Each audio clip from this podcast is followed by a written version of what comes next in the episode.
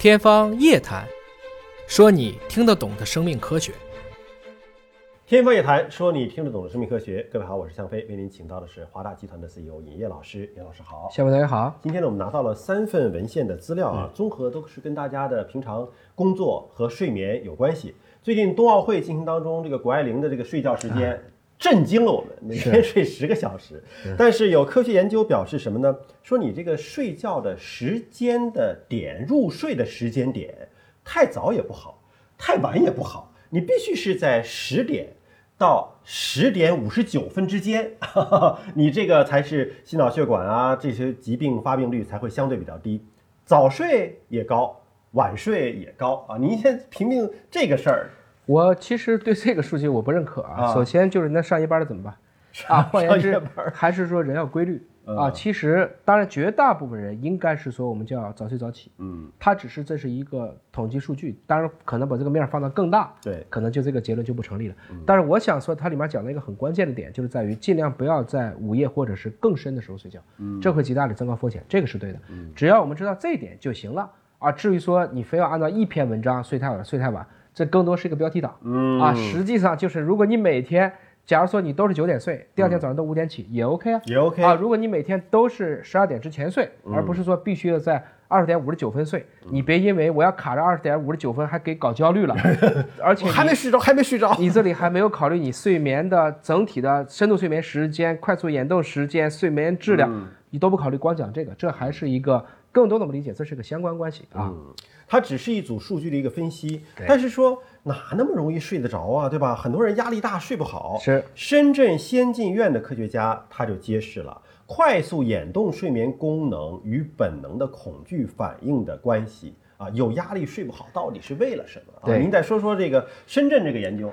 快速眼动睡眠，其实我们睡觉就是有几个不同波的状态。嗯，我们说到快速眼动睡眠是你最爽的状态。嗯，这个时候肌肉松弛，眼睛在快速的摆。就看见那眼人眼睛在动，当然对应的就叫非快速眼动睡眠。这个现象呢，其实在一九五三年就 DNA 双螺旋发现那一年就知道了。但是为什么会这样子？这里面还是个脑科学的一个热点。那他这个文章呢，就证明了，其实如果你能到快速眼动睡眠，或者说睡不好觉，嗯，它很大的一个问题是你压力大，嗯，其实还是那句话哈，所有的物种，其实只有人类是可以安心睡眠的。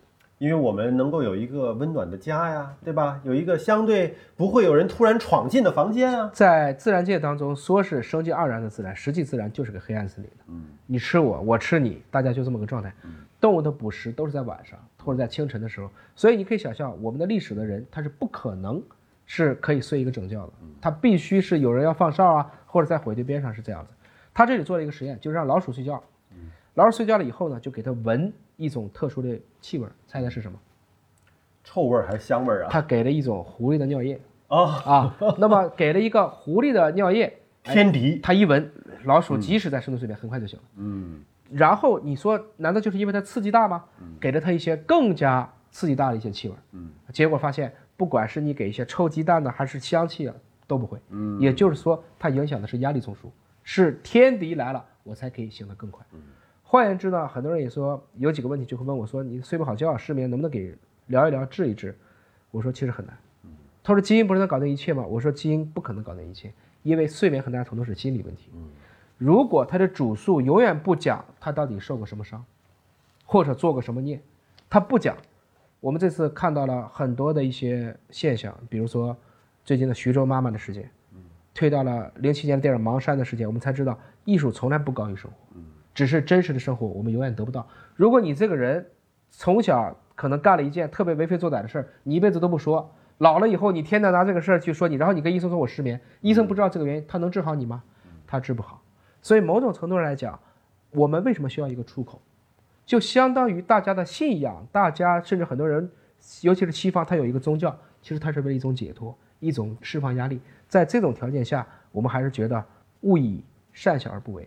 勿以恶小而为之，这可能会让你睡得更好。就你的这种心理的压力，有的时候心理医生也解决不了，因为你不跟心理医生说实话，你没有敞开心扉。是啊，那么说到这个工作压力，有的人压力是工作时间太长太累造成的啊。这《柳叶刀》杂志的子刊，这不是我说的啊，这《柳叶刀》说的。柳叶刀子刊说的 啊，是子刊。工作时间不宜太长啊！科学家们发现，每周工作超过五十五个小时，与六十五岁之前感染和心血管死亡的风险啊增加百分之四十五和百分之五十二有关系啊！就是每周的。所以你看这个文章是《柳叶刀》的子刊，这个子刊翻成中文叫什么？所以是欧洲人发的。欧洲的那就工作，欧洲工作时间本来就短，欧洲就是几乎抗议的时候发一个邮件过去都不知道多久回，啊也就他写写这个。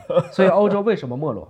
很大程度上讲，其实中美两个国家都是特别内卷的。大家不要觉得美国人不内卷，美国人也很内卷。你看到的谷爱凌是成的，嗯，一个成的，还有很多不成的。我说的不成，当然不是说他们个人不成，而是你不能永远都觉得大家孩子都这么培养都能成谷爱凌，这是幸存者偏差。但其实美国，如果你能进它的藤校，进它的前一百，它的难度不会比我们进中国的进个九八五会简单很多，压力也很大。压力也很大。所以五十五个小时，其实你如果一周五天，一天十一个小时，早晨九点工作，嗯工作到晚上十一点，嗯你觉得这不是一个我们的常态吗？嗯中国几乎所有的科技公司、创业公司都远远高于这个。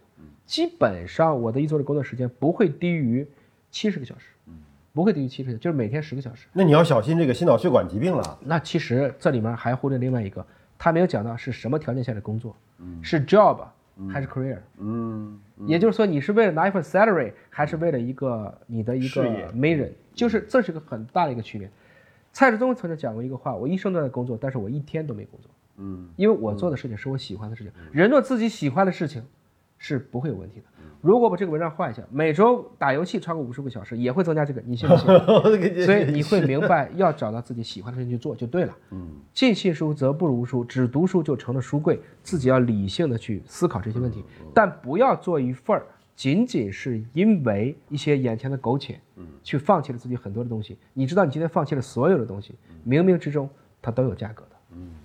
这三篇文章的一个荟萃呢，其实也是提醒大家，就单独拿出某一篇文章，直接用标题的结论来指导自己的生活，甚至指导自己的人生态度，可能不是那么靠谱。甚至是可怕的。你要荟萃分析一下，要综合看看各方面的意见和观点了啊。好，感谢你关注今天节目，下次节目时间我们再会。